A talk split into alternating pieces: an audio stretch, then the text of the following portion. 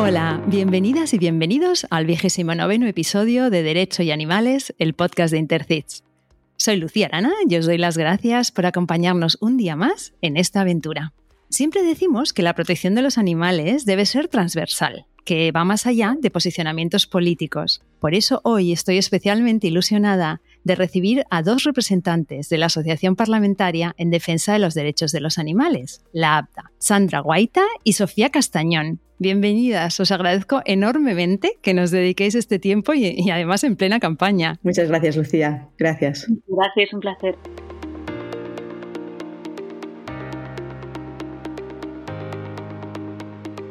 Sofía, Sandra, voy a hacer una brevísima presentación de cada una de vosotras. Sandra, eres diputada por Tarragona del Partido Socialista y concejala del Ayuntamiento de Reus, bióloga y doctora en Ciencias Experimentales y de la Salud. Eres coportavoz de la APTA. Sofía, diputada por Asturias de Unidas Podemos, poeta, escritora y realizadora audiovisual, también coportavoz de la APTA. Tenemos aquí un perfil literario y uno científico, y yo creo que a nuestros y nuestras oyentes esto les va, les va a gustar. Y me gustaría que empezaseis por contarnos, si queréis, muy brevemente cómo es vuestra relación personal con los animales y si convivís actualmente con alguno. Sí, Lucía. Primero de todo, muchas gracias por invitarnos a estar aquí. Y bueno, simplemente muy brevemente, como comentábamos antes de, de empezar a grabar, bueno, yo actualmente convivo con una gata que me adoptó ella a mí, vino a nuestra casa y decidió que se quedaba aquí y aquí la tengo, mira, aquí al lado del ordenador escuchando lo que estamos diciendo. O sea que sí, sí, tengo relación directa con los animales. Supervisando. Sí. Sofía. Bueno, pues lo mismo, muchísimas gracias también por poder compartir este espacio y un, placer hacerlo con, vosotras, tanto contigo Lucía como con Sandra, que somos compañeras en esta portavocía de LAPDA. Y mm, nosotras en casa convivimos con un gato que tiene 15 años y hace 14 que no puedo decir que lo acogimos, sino que más bien también decidió, decidió quedarse. De hecho, era un gato que, que se iba a ir a casa de unos amigos a Madrid y le gustó mucho quedarse con nosotras, entonces había también otra gata. Y lo raro será que en algún momento no aparezca también por, por aquí, se pose encima del teclado. O, bueno, me gusta bastante que os voy a contar, que ya lo sabéis perfectamente. Me encanta porque tenemos a nuestros animales supervisando todo. Yo tengo también a Luisa por aquí dando vueltas, ¿eh? o sea que vamos a ver si lo hacemos bien y estamos a la altura. Bueno, la Asociación Parlamentaria en Defensa de los Derechos de los Animales, la APTA, ha cumplido ya 13 años y eso es mucho, es más de una década trabajando por los animales. Seguramente habrá oyentes, quizá también de fuera de, de nuestro país, que no la conozcan. Entonces, ¿qué es la APTA y cómo y por qué nació? Sofía.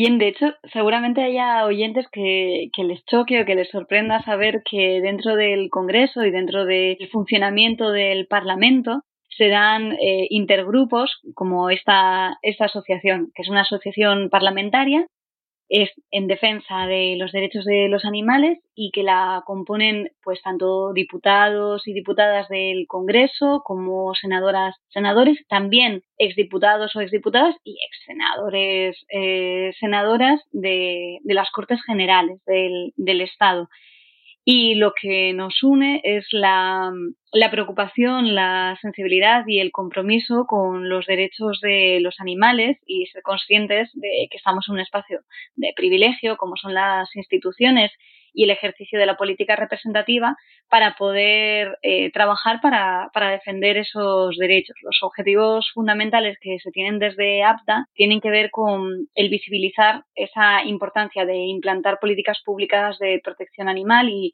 y al mismo tiempo sensibilizar a otros compañeros y compañeras en el Parlamento, otros diputados y otras diputadas, en cuáles son los problemas de los animales y especialmente sensibilizarles respecto a lo que es un, problema serio, que es el maltrato animal extendido por todo el conjunto del Estado y también poder establecer eh, puentes con los movimientos sociales que, que, defienden estas mismas causas y que tienen estos mismos compromisos.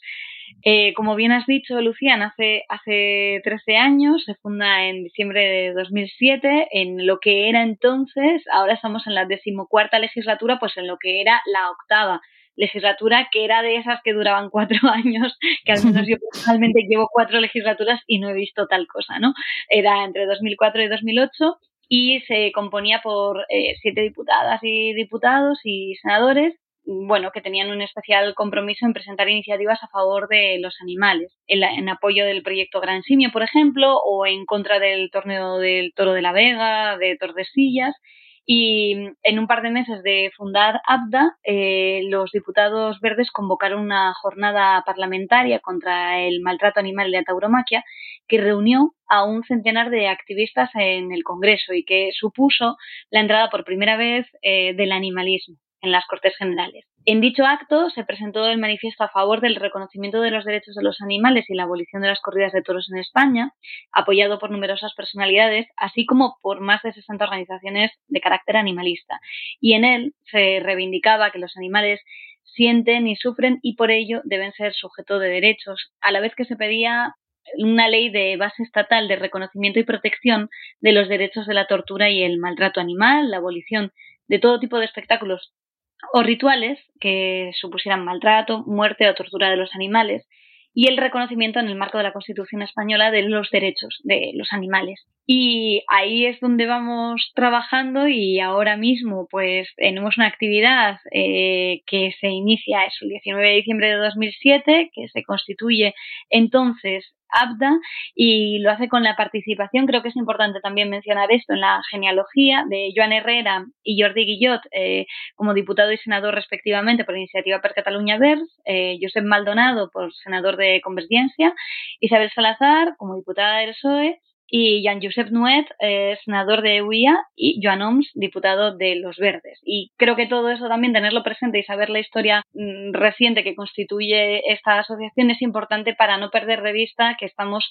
ante más cuestiones que nos unen muchas veces y se trata de dejar aparcados otros intereses de partido y de grupo parlamentario para estar trabajando en lo que nos une, que es la defensa de los derechos de los animales. Sí, sí, desde luego lo es. Y además es importante porque mm, eh, era muy diferente el panorama hace 13 años, ¿no? O sea, realmente ha pasado, ha pasado tiempo, pero también han pasado muchas cosas, luego lo veremos. Entonces, Sandra, ¿nos puedes contar cuántos miembros tiene la asociación a día de hoy y, bueno, qué perfiles tienen y si pertenecen a todos los partidos políticos del arco parlamentario? ¿Cómo nos lo tenemos que imaginar? Sí, es importante lo que decía ahora Sofía, que es una asociación muy transversal y con lo cual queremos que seamos cuantos más mejor, ¿no? Porque lo que nos une es el derecho de los animales y ahí es en lo que queremos avanzar. Y hoy en día, empezamos con siete, hoy en día somos 115 miembros de, en ABDA, la mayoría somos diputados y diputadas o senadores y senadoras en activo, aunque también tenemos eh, compañeros y compañeras exparlamentarios que hicieron su trabajo en anteriores legislaturas y que les agradecemos un montón el trabajo que continúan haciendo, porque nos aportan ¿no? la experiencia también de haber estado y que ahora, aunque ahora no estén en activo, pues también aportan su experiencia. ¿no? Por lo tanto, cuando, como decíamos antes, ¿no? cuando se fundó ABDA, eran tan solo siete miembros, de los que cinco eran de una misma comunidad autónoma, de Cataluña, donde sabéis que la sensibilidad animal tiene, se está trabajando desde hace muchos años ya, igual mm, estaba más desarrollada ¿no? en ese momento, y de hecho cuatro eran de una misma ideología, que eran verdes, ¿no? Y en cambio hoy contamos mm, con miembros de prácticamente todo el arco parlamentario, o sea, tenemos miembros desde el PP hasta Bildu y en representación de todas las comunidades autónomas, y por lo tanto creemos que es muy importante, ya que somos, como decíamos antes, ¿no? una asociación muy transversal y que recoge mm, multitud de partidos políticos, pero con un objetivo común que es ah, luchar por los derechos de los animales. Oh, es que se dice pronto, ¿eh? De 7 a más de 110 miembros, la verdad es que es emocionante y es esperanzador. A mí me da mucha curiosidad saber cómo os organizáis, porque claro, no debe ser nada de fácil desde el punto de vista logístico, ¿no? O sea, ¿cómo, cómo es la organización de, de una asociación así? Yo creo que con, o sea, que al final este tipo de, de organizaciones lo que tienen es que tener una estructura muy clara y ahí tanto Sandra como yo somos portavoces de un trabajo colectivo que se realiza. Hay una comisión permanente eh, que está formada por, por, una persona parlamentaria de cada partido para que exista también una representación de, de todos, los, de todos los partidos que, que, que forman parte de ABDA y en ese foro es donde se toman las decisiones.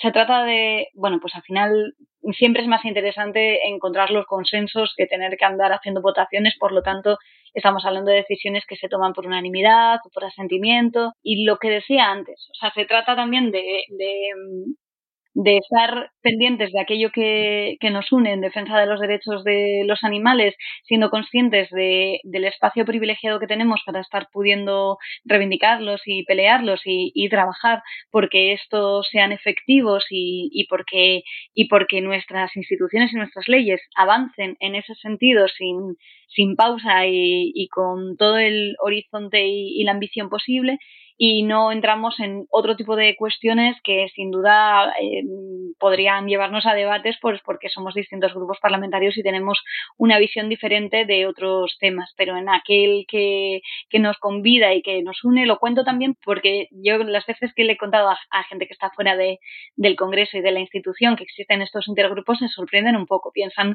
que estamos todo el día liándonos a tortas y a broncas, y yo creo que más en este tiempo realmente el ambiente es mucho más crispado y en realidad hay, bueno, pues una serie de compromisos que también son propios de cada diputada y diputado y, en esos compromisos yo creo que nos entendemos y vamos avanzando. Ahora imaginad que yo soy una nueva diputada en el Parlamento y me gustaría que me convencierais para que me apunte a la ABDA. Conmigo lo tendríais muy fácil, pero bueno, ahora imaginaros que no, que no soy así tan, tan fácil para este, para este asunto. ¿Cómo lo haríais? A ver, mira, yo te, te, comento cómo me convencieron a mí, porque de hecho yo soy una nueva diputada, porque entré hace justo un año y poco, cuando empezó la legislatura, y por lo tanto te comento lo que me pasó a mí, que sería exactamente lo mismo que haría yo para convencer a alguien, porque a mí me convencieron, con lo cual sería lo que, lo que utilizaría, ¿no? A mí me vino Jesús Juste, que le conocéis todos, ¿no? Como uh -huh. una persona que está súper implicada con ABDA, fue portavoz y sigue siendo uno de los líderes de ABDA ¿no? en este momento, que le agradecemos mucho el trabajo que, que está haciendo. Entonces, claro, yo cuando entré, uh, aparte de, claro, mi situación como, como diputada en el grupo parlamentario socialista, ¿no?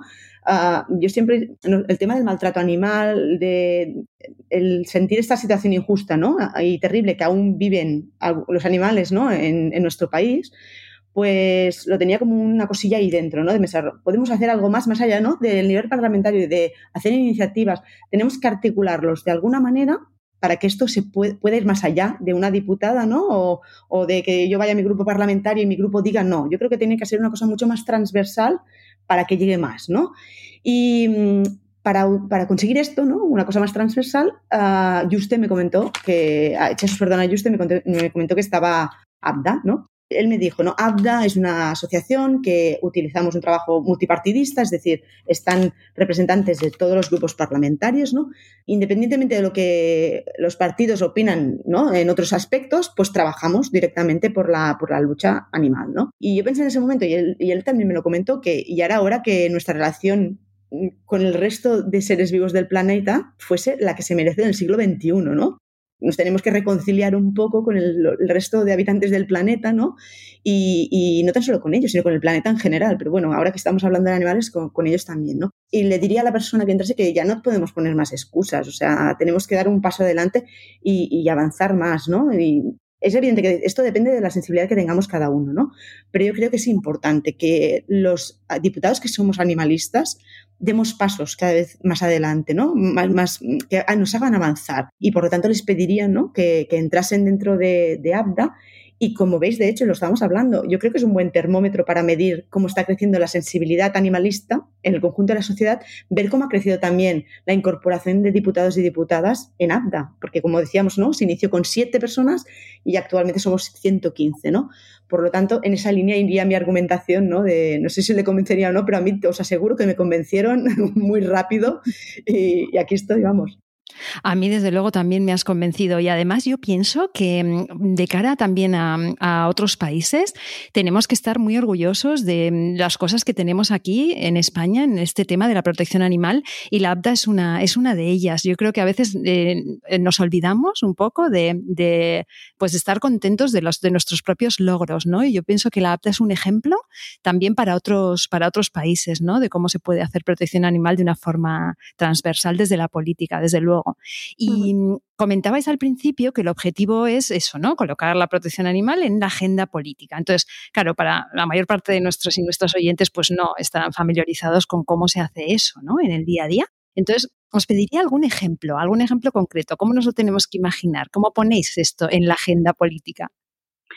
Bueno, o sea, mm, claro, en el sentido en el que al final todo es reflejo de un avance pues de, la, construcción sociocultural también de, de, nuestro país, em, yo veo que, que, también tenemos, o sea, que por ejemplo este gobierno tiene ahora una Dirección General de Bienestar Animal que sin duda es reflejo de, de esa preocupación que existe. Y por poner un ejemplo, el ejemplo que a mí se me ocurre, además está muy vinculado, antes hablaba Sandra de, de qué fue lo que la empujó a ella y, y, y, en mi caso fue una experiencia un poco parecida, solo que yo ya llevaba un tiempo en el Congreso y tiene que ver con que como soy asturiana, bueno, las diputadas a Sandra le pasará lo mismo, que no vivimos en Madrid y que nos tenemos que desplazar a Madrid con mucha frecuencia y bastantes días a la semana, pues a la hora también de estar con nuestra familia nos pasa factura. Y en mi caso mi hijo pues me preguntaba pero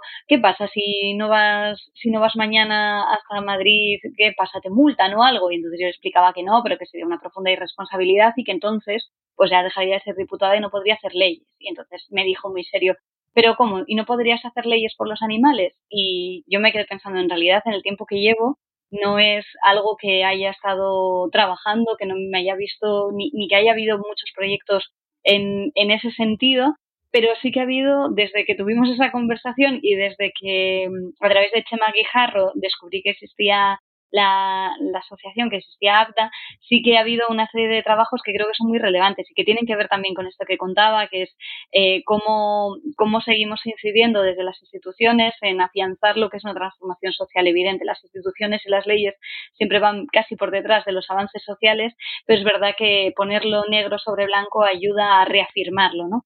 Y ahí el ejemplo, vamos, uno para mí clarísimo es la nueva ley de educación es un trabajo que desde la asociación eh, lleva años eh, haciéndose con colectivos, con eh, la comunidad educativa, con pedagogos, con psicólogos, como PROPDA, por ejemplo, y que consiste en defender la inclusión de la empatía hacia los animales dentro del currículo académico de nuestro sistema educativo.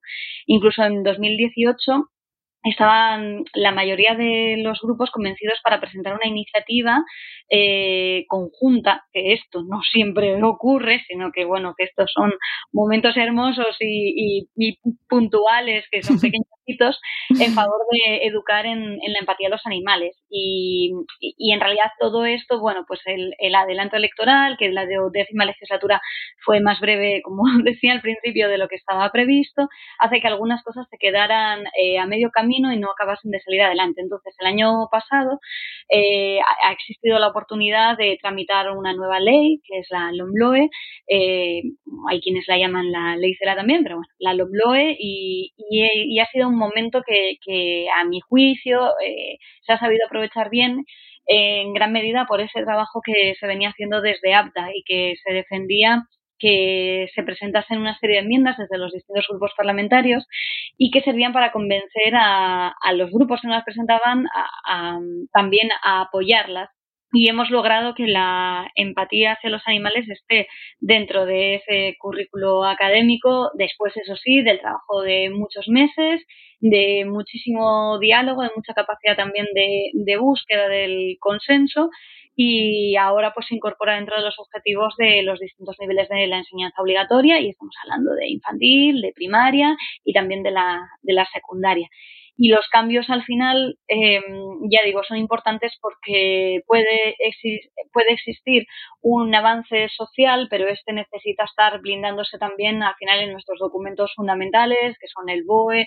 que son la Constitución. Cuando conseguimos también ponerlo ahí negro sobre blanco, estamos afianzando todos esos avances que existen. Muy buen ejemplo, sí, porque además es una de esas cosas que bueno, eh, desde luego cualquiera que tenga un mínimo sentido común y una mínima empatía lo tiene que celebrar y será una de estas cosas que en unos años nos parecerá evidente que tenía que ser así, ¿no? Pero que en este momento ha sido un avance grande e importante. Y al hilo de lo que decías, claro, sirve de, el APTA de conexión entre movimientos sociales que trabajan por los, por los animales y las instituciones, ¿no? Por ejemplo, en este ejemplo que ponías con Proda, ¿no?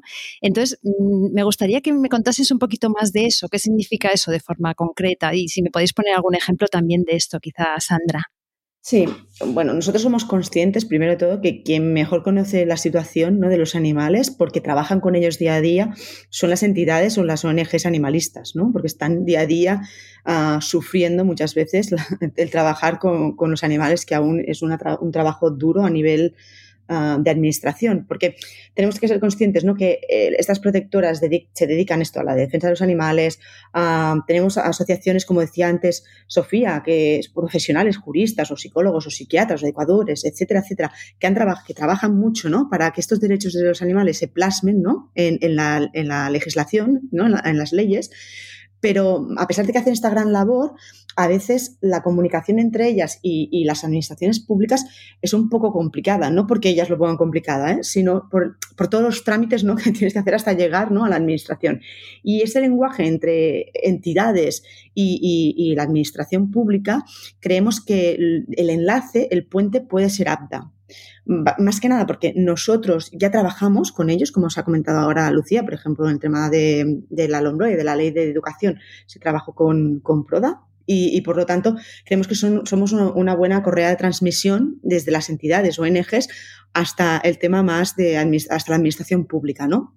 Por lo tanto, lo que nosotros sí que necesitamos es que, por un lado, estén las entidades, las personas, ¿no? Que nos aporten las necesidades reales, más allá de lo que nosotros vemos, ¿no? Porque están en contacto directo con las necesidades, ¿no?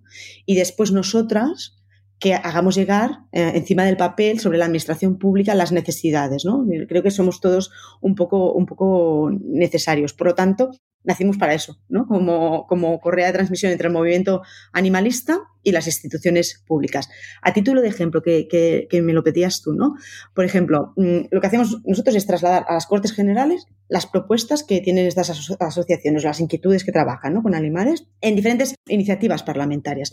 Ha hablado uh, Sofía del tema de la ley de educación, pero están trabajándose otras leyes que también uh, estas entidades nos han hecho llegar sus peticiones y que a través de los diferentes de ABDA y de los grupos parlamentarios las hacemos que se plasmen sobre el papel, ¿no? Pero aparte de, de lo legislativo, también organizamos foros y jornadas de debate en sede parlamentaria que cre creemos que es importante. Por ejemplo, asuntos que preocupan a estas entidades, la modificación del Código Penal uh, o del Código Civil, el tema de los circos, el lobo ibérico, los galgos, etcétera, etcétera, temas importantes para ellos, ¿no? Que también las ponemos uh, sobre la mesa, porque el hecho de hacer una jornada para hablar o organizar foros les permite, ¿no? Que se hable del tema y por lo menos se abre debate, ¿no? También utilizamos ponentes siempre de primer nivel, no pretendemos nosotros ser los ponentes, evidentemente nos abrimos a la sociedad, buscamos gente experta en cada ámbito y les hacemos venir para que esto, ¿no? Tenga repercusión.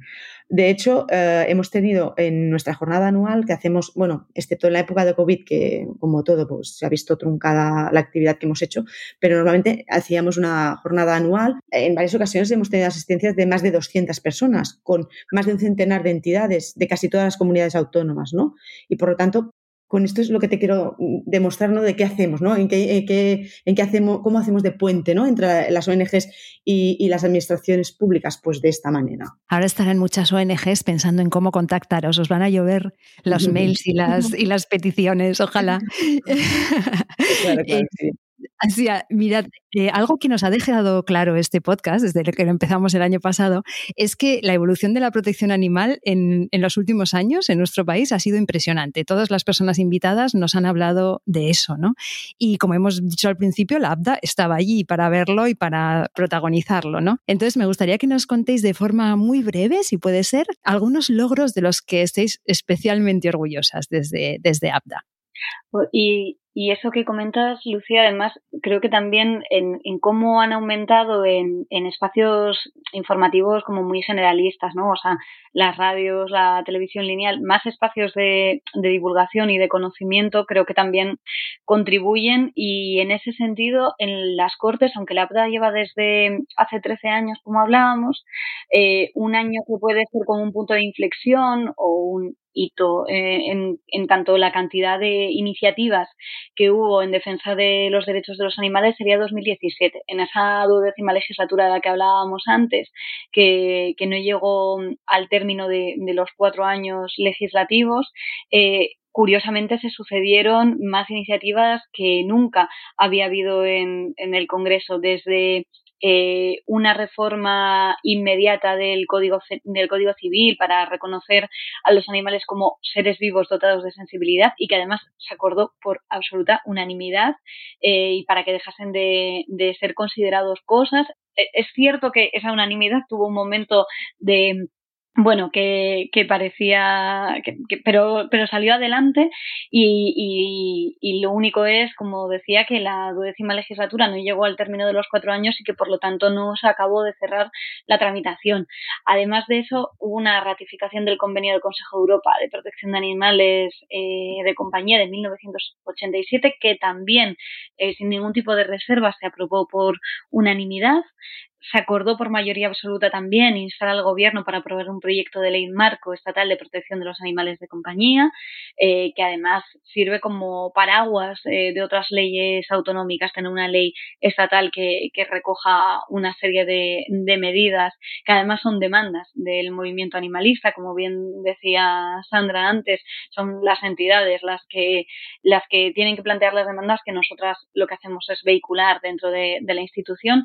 Y además se aprobó también por unanimidad una, una PNL, una proposición no de ley que promovía ABDA y que firmaron todos los grupos parlamentarios para prohibir el comercio y tenencia de primates entre particulares y permitir la tenencia solo a instituciones, a centros de rescate, refugios u otras entidades expresamente autorizadas y legalmente reconocidas. Y además creo que es importante hablar de, de, lo que se está haciendo ahora, ¿no? Del trabajo que desde ABDA se hace para impulsar una reforma del Código Penal en lo que se refiere al maltrato animal. Si antes decíamos que es una de las cuestiones que nos parecen especialmente eh, que tienen que interpelar a la Cámara en este momento, que, que la Cámara, que, el, que la institución legislativa tiene que responder ante esto, si esa reforma de 2015 eh, que ABDA promovió consiguió que tipificase el delito de explotación sexual de los animales,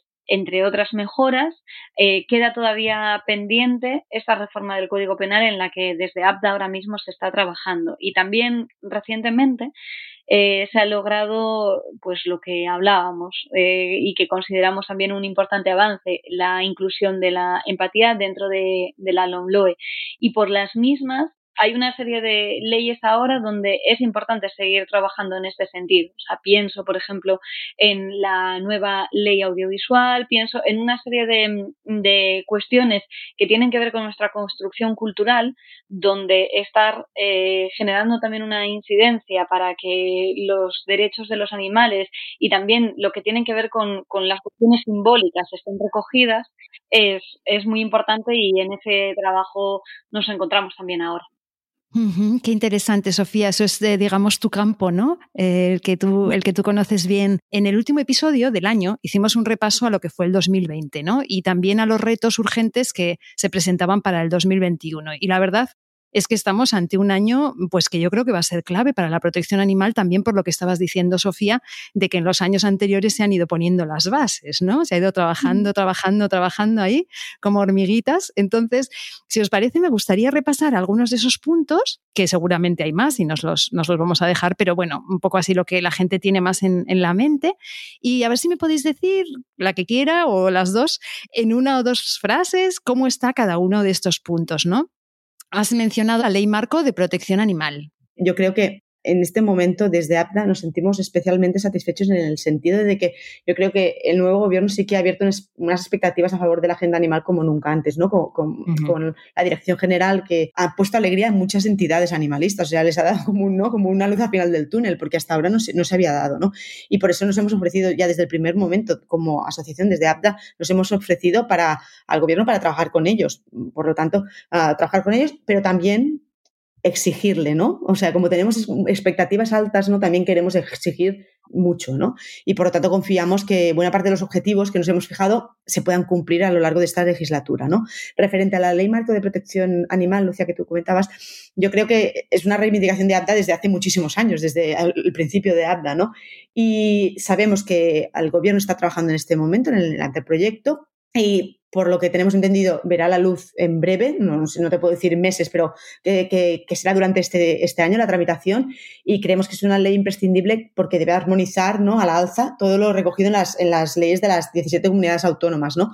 porque las comunidades autónomas cada cual, bueno, hay algunas que ni eso, pero tienen las suyas ¿no? y, son dispares y por lo tanto creemos que tenemos que dar una respuesta más ah, unificada ¿no? a las demandas de la sociedad, como por ejemplo el sacrificio cero, la promoción de la adopción, el ser para colonias felinas, registros de perros de caza, prohibición del uso de animales en circos, etcétera, etcétera, etcétera.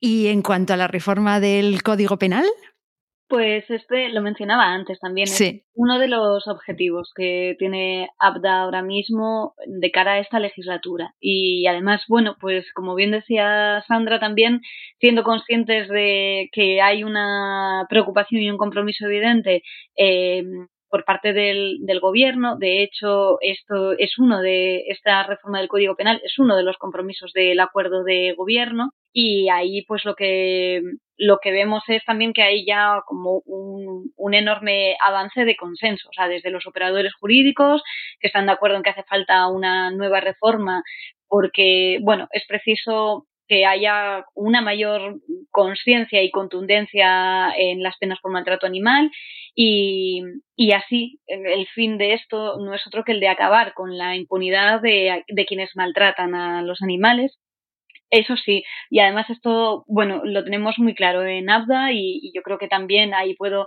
hablar desde mi propia organización. Tenemos muy claro que, no nos interesan medidas punitivistas, sino que son aquellas medidas que sirven para erradicar las situaciones de violencia y, y de maltrato y entendemos que, que va a ocurrir en ese sentido como con el delito ambiental, que hasta que el primer empresario eh, contaminante pisó la cárcel parecía que esto no era un delito y en el momento en el que esto ocurre, la conciencia también de, la sociedad cambia y entendemos que esto es lo mismo que va a ocurrir con el maltrato animal y, y así en esa línea vamos a trabajar y esperamos que también y confiamos que también lo esté haciendo el gobierno.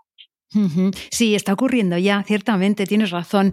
Y bueno, lo mencionabas también antes, Sofía, que nos quedamos a las puertas de la reforma del Código Civil, ahí nos quedamos realmente a puntito, ¿no? Porque realmente esto ya es algo que no, no puede seguir, o sea, los animales no pueden seguir siendo cosas. ¿Lo veremos este, este 2021? A ver, yo creo, como comentaba antes uh, Sofía, que se quedó allí, allí, y por uh, como el anticipo electoral no permitió que esto saliese adelante, pero yo creo que todo y todas tenemos claro que las expectativas son, son buenas, que creemos que va a haber una proposición de ley para reformar el Código Civil y que se va a tramitar en breve, mm, no sé, si te puedo decir semanas o meses, pero que en breve, y esperemos que, que recoja lo que ya se trabajó ¿no? y adelantó en la anterior legislatura y que al fin podamos... Ah, dejar ¿no? a que los animales dejen de ser cosas para ser reconocidos como seres sintientes con capacidad de sentir, porque es que al final que me hace gracia un poco cuando hablamos de animales, eh, excluyendo al, ser humano como animal. Yo no acabo de entender muy bien eso de los animales y los humanos, ¿no? Como bióloga, para mí es el resto de los animales, acaso, pero no, los animales y nosotros, ¿no? Y por lo tanto yo creo que, sí, es que, es que me, siempre, ¿no? yo siempre digo el resto de los animales y me miran mal, pero seremos animales y algunos no son racionales tampoco, aunque sean humanos, ¿eh? o sea que, pero bueno, que ese cambio yo creo que será fundamental y que es un paso importante que se tiene que dar y que no podemos dejarlo ya más atrás. Más que nada porque tenía un amplio consenso también y de lo que va esto es de buscar amplios consensos en favor del derecho de los animales. Claro. El próximo punto que tenía es un punto muy amplio que yo creo que se le puede dedicar casi un capítulo entero a la ley de enjuiciamiento criminal. Nosotros desde Intercits hemos hecho nuestras propuestas al Ministerio de Justicia porque el anteproyecto de ley pues eh, tiene algunas cosas, digamos que eh, en, palabras de la jueza Pilar de Lara, ningunean a los animales. Entonces, bueno, no sé si me queréis decir algo sobre la ley de enjuiciamiento criminal. Muy breve. Bueno, pues que compartimos esa preocupación, o sea, nos hacemos eco de ella y de hecho además conocemos el trabajo que se ha hecho desde Intercids en ese sentido y, y ahí, claro, ahí una de las claves que, que cuando te escuchaba, Sandra, eh, esto de que te miran mal cuando dices, bueno, los otros animales, porque nosotros también lo somos, creo que, la, que muchas personitas nos vamos estropeando en, en, en algunos sentidos de, de, fórmulas que asimilamos y diferenciaciones que asimilamos. Y que, sin embargo, pues yo lo veo con mi hijo, que tiene ocho años, lo tiene mucho más claro y entiende que todos somos animales y que la diferencia está y que por eso tiene sentido también en que nos comprometamos legislativamente en que ellos no tienen voz para defenderse y esto es o no tienen capacidad articulatoria o no lo pueden hacer de la manera en la que lo hacemos de lo que lo hacemos las personas y por lo tanto es necesario es imprescindible reconocer el, el papel acusador que pueden tener las asociaciones animalistas eh, las ONGs en ese sentido. Y ahí es donde entendemos que es necesario hacer un trabajo y estar también bueno pues expectantes y, y también responder de manera contundente si viésemos estos vacíos dentro del Alecrim. Y un tema que nuestros gatos que están todos por aquí dando vueltas, seguro que no les gusta, pero a nosotras nos importa mucho, el IVA veterinario. ¿Qué me decís de esto? A ver, el tema del IVA es un objetivo de APTA para esta legislatura. O sea, que es un tema importante que se está empezando a trabajar. De hecho, también es una, un acuerdo de gobierno, o sea, del programa de gobierno. Por lo tanto, estamos convencidas de que se aprobará en el marco de, de, la reforma fiscal o la próxima reforma fiscal, o por lo menos nosotros trabajar, trabajaremos para que así sea. Porque de hecho es lo que comentábamos muchas veces y con entidades animalistas o con veterinarios, veterinarias, que es un asunto de salud pública además, ¿no? Y, por ejemplo, lo hemos visto claramente en esta época de, de pandemia. Eh, se ha visto más que, más que nunca, ¿no? También el tema de los animales, la salud de los animales es un tema de salud pública y por lo tanto no podemos ignorar uh, la subida despro desproporcionada del IVA que se produjo, se produjo en el 2012 y por lo tanto nosotros tenemos un tema Mm, ahí en mente y, es un objetivo para, para, para, esta legislatura, porque el hecho de, de impedir que eso se, se, reduzca a los niveles anteriores pone en riesgo al bienestar de los animales, pero también la salud de las propias personas, pero también la economía de, las propias personas, porque hay mucha gente que no son gente que vaya sobrada de dinero, ¿no? Y que, y que están, y son amantes, pero fieles amantes de los animales, ¿no? Y quieren tenerlos bien cuidados, quieren llevarlos al veterinario. Y por lo tanto, yo creo que eh, la, el gasto veterinario no puede ser ni un capricho ni un lujo. Tiene que ser algo al alcance de todo el mundo, ¿no? Y por lo tanto, desde APTA vamos a promover que, que, que, se, que se, se, ponga manos en el asunto del tema del IVA veterinario, sí. Y otro temazo que da para varios episodios del podcast, eh, tauromaquia y menores de edad. Sí, da, da, para varios episodios y, y, la verdad es que no debería. Es decir, que esto deberíamos tenerlo tan asumido como el cumplimiento de, del Comité de Derechos Humanos, de, de, la ONU, del Comité concreto de Derechos del Niño, donde ya se ha explicitado con, con muchísima claridad. Ahí la verdad es que, bueno, incluso desde la propia experiencia de haber estado defendiendo proposiciones no de ley en este sentido en la Comisión de Infancia, eh, creo que dentro del legislativo tenemos un trabajo que hacer. Esto, pues, es una, es una tarea la de lograr eh, convencer con argumentos a otros grupos donde bueno no se han pronunciado no lo han tenido no lo han tenido tan claro en otras ocasiones igual que hemos hablado de grandes consensos aquí es aquí mi experiencia es que esto es más difícil pero en APDA estamos empujando para, para que se logre porque es que no se trata de otra cosa que de un mandato de la ONU y que esto esté reflejado dentro de la ley de infancia. Eh, que lo tengamos articulado ahí y que no veamos expuestos a, a, exhibiciones de maltrato animal a nuestra infancia y adolescencia, porque al final tiene que ver muchísimo con qué sociedad estamos construyendo, qué valores estamos transmitiendo y legitimando, y es más, que, que, que estamos incluso promoviendo o que no. Y, y creo que ahí la labor que hagamos de de convencimiento, eh, siendo conscientes de que esa labor sobre todo se hace desde las entidades y que, y que sin esa sin esa divulgación, sin esa pedagogía, sin esa argumentación, pues nosotras podemos decir mucho en la cámara, pero no va a tener la fuerza y el, y el respaldo que, que sin duda creo que sí existe en la calle, es donde tenemos que, donde tenemos que empujar y me parece que APTA es una buena herramienta en ese sentido, justo por la representación que tiene de los distintos grupos parlamentarios. Sí, sí, totalmente de acuerdo, Sofía, desde luego. Y aquí mencionar y destacar el trabajo de, Infancia sin Violencia, de la campaña Infancia sin Violencia. Y mm, ya por último, un tema que para los animalistas eh, es algo como muy, ¿cómo diría? Mm, eh, es que no, no, inexplicable. que es que la tauromaquia siga recibiendo tal cantidad de ayudas y ¿qué me decís de esto, de las ayudas a la tauromaquia? Explicad a nuestros y nuestras oyentes cómo es que seguimos así.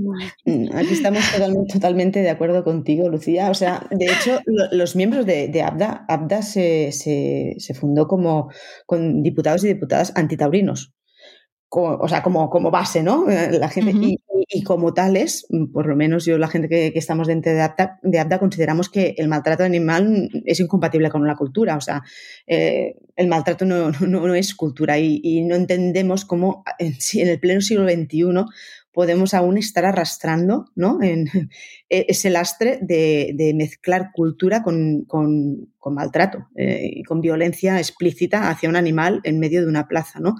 Y, creemos que no se corresponde con los valores de una sociedad civilizada del siglo XXI. Nosotros pensamos que a la, o sea, ya te digo ahora, defendemos que se derogue la ley que blinda la tauromaquia con la etiqueta de, patrimonio cultural, que creemos que es falaz, y que se no se le dé dinero público. O sea, la tauromaquia si quiere, o sea, nosotros lucharemos para que no esté, pero si ellos quieren continuar haciendo su función, que, que para mí es totalmente atroz, que la hagan, pero no sustentados con dinero público. Y aparte de eso, nosotros también creemos que el hecho de meter la empatía animal intentar meter en la ley de la infancia también el, eh, tema de que, ¿no? De la convención del niño, que los niños no tengan acceso a ese maltrato, creemos que estamos ayudando por lo, de, un lado, ah, quitando subvenciones, y del otro lado, permitiendo que nuestros niños y niñas crezcan viéndolo ya como una atrocidad. La tauromaquia por sí sola, aunque haya gente muy testaruda, va a acabar desapareciendo, porque si, no, no, es sostenible ni moral ni, ni, ni, económicamente. Por lo tanto, no, no entendemos que, que, tenga que continuar con recibiendo ayudas públicas. ¿Alguna de vosotras se atreve a apostar si vamos a verlo en nuestra vida? Ya no os digo en, este año que viene, sino en nuestra vida. ¿Vamos a ver el final de la tauromaquia en este país? ¿Alguna de vosotras se atreve? Bueno, yo, o sea, para mí, para mí el ejemplo es eh, la ciudad de Ubieu. O sea, será que soy asturiana, no, no vivo en Ubieu, vivo en Sisión y, y, ahí tenemos y ahí tenemos batalla, pero somos muchas más manifestándonos eh, en contra de que esto tenga lugar dentro de la Feria de Begoña que dentro de la propia Plaza de Toros.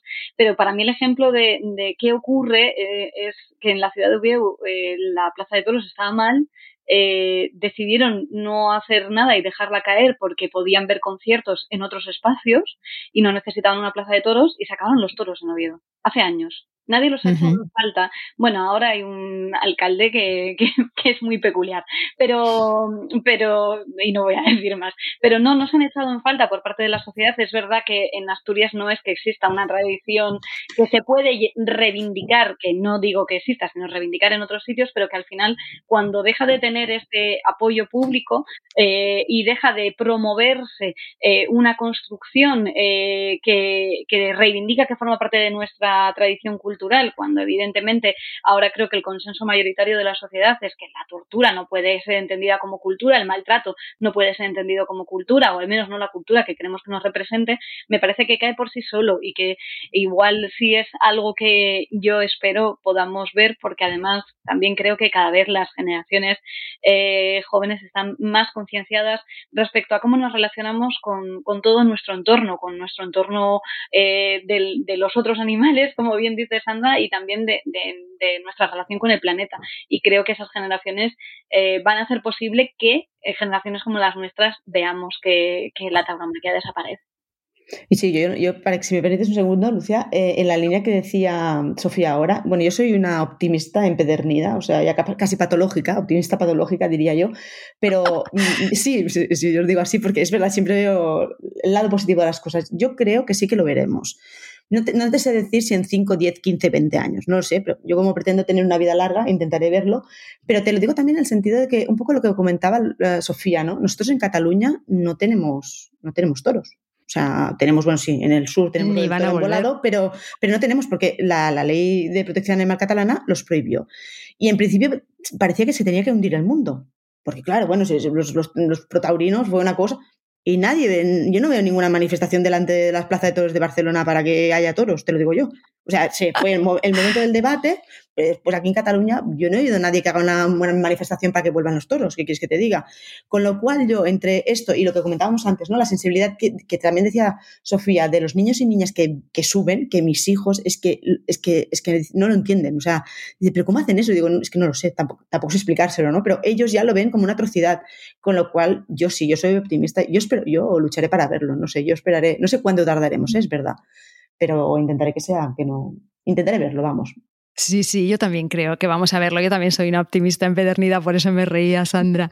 Entonces, confiamos en vuestros hijos y muy, muy fan. Muy... que hacer nosotras para que se retiren las financiaciones públicas, por ejemplo.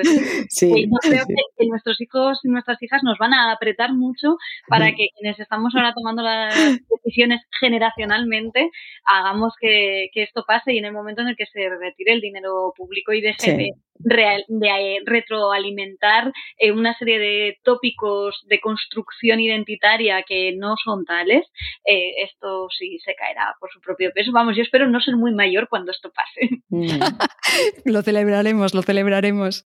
Vamos cerrando y este año en el podcast, como final, tenemos una cosa que a los políticos os, suele gustar, que es em, los 30 segundos de oro, ¿no? Que es como después de los debates electorales, para que podáis decir cada una eh, en 30 segundos, hasta ahora no me lo ha respetado nadie, los 30 segundos, a ver si vosotras lo lleváis mejor. en 30 segundos podéis decir algo, lo que queráis, eh, un mensaje, por supuesto, relacionado con, con los animales. Sandra, empiezas tú, de cronómetro. Vale, perfecto. Mira, no, simplemente estaba hablando el otro día con unos amigos. Yo creo que hemos sido capaces como sociedad de avanzar en muchos derechos. O sea, hace unos años las mujeres no teníamos los mismos derechos, los conseguimos. Había colectivos que no tenían, que no tenían los mismos derechos, también los conseguimos. Y lo que no nos podemos quedar atrás como sociedad civilizada es que el resto de animales de, este planeta no tengan sus derechos ni no estén protegidos. Con lo cual yo simplemente, eh, desde la postura que tenemos desde ABDA, yo creo que todos los diputados y diputadas y senadores y senadoras que estamos allí vamos a luchar en la medida de nuestras, de nuestras posibilidades para que se avance en sus derechos, para que se proteja a los animales y para, como dicen aquellos, no darles voz a los que no la tienen, pero que en el fondo comparten planeta con nosotros.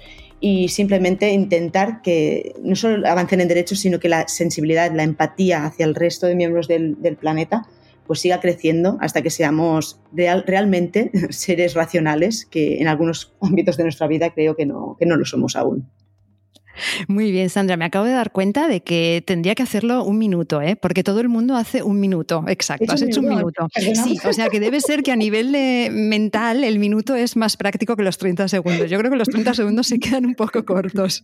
Entonces, eh, Sofía, te doy paso. Bueno, yo lo que veo es que al, o sea, al final esto que se dice de una sociedad es eh, descrita y reconocida por cómo trata, bueno, pues por cómo trata a todos los seres vivos que la componen. Me parece que es algo donde no podemos ponernos de lado cuando tenemos la capacidad de estar influyendo en lo que son nuestras leyes, la capacidad de estar influyendo en las políticas que se hacen, es también para estar siendo primero eh, conscientes de de, la movilización social que existe y conscientes del mundo que, nuestra sociedad reivindica y que quiere, y luego además conscientes de los compromisos que adquirimos, que somos unos animales más dentro de todos los animales y que tenemos la tarea de garantizar que esos derechos no se vulneran. Y creo que es un motivo maravilloso para poder encontrar líneas de consenso entre los distintos grupos parlamentarios, ser conscientes de para qué estamos en las instituciones y qué es lo que tenemos que mejorar del mundo en el que vivimos. Bueno, muchísimas gracias a las dos, Sofía, Sandra. La verdad es que yo he estado muy a gusto. Os agradezco de corazón que hayáis estado aquí hoy porque yo sé que estáis en plena campaña y espero que hayáis estado también a gusto. Con esto os despido, os dejo seguir con vuestra labor y os deseo mucha, mucha, mucha suerte y que celebremos juntas muchos, muchos logros por los animales. Muchísimas gracias, Lucía. Y Sune también, que estás en, off, pero estás ahí también. muchas gracias a los dos y un placer y que podamos celebrar, claro que sí. Pues hasta aquí un episodio más de Derecho y Animales en el que nos hemos acercado de nuevo a la política institucional. La verdad es que da esperanza ver que también en este ámbito en el que, como hemos visto, hay tantísimo por hacer, hay personas trabajando duro para tratar de mejorar la situación de nuestros compañeros animales. Gracias por vuestro apoyo, por vuestros comentarios y por vuestras valoraciones. Nos escuchamos en dos semanas con un caso que nos va a llevar al otro lado del Atlántico, porque ya ha llegado nuestro tiempo, el tiempo de los derechos de los animales.